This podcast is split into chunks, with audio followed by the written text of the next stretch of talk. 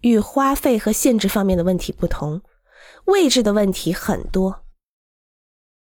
对于一个特殊的建筑目的，什么位置是最好的？城市中心、市郊还是边缘地？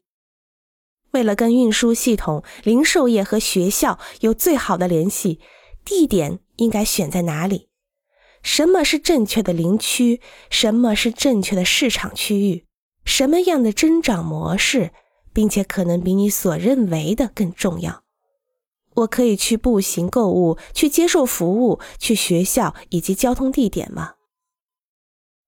这些问题需要一个建筑师和规划者为城市形势进行讨论。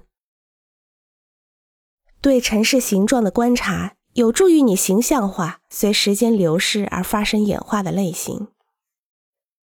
形象化一个旧世界的城市，由一个封建村落开始演化，以商业、运输、宗教仪式、防卫或者所有一切。而决定的方式成长，权力等级、流动和防御墙形成了村庄的实体形式。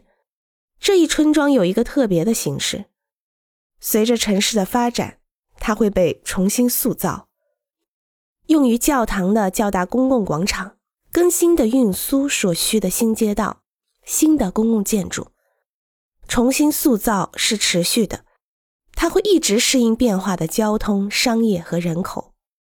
城市成长中变化的加速，促进了19世纪和20世纪整个世界的发展。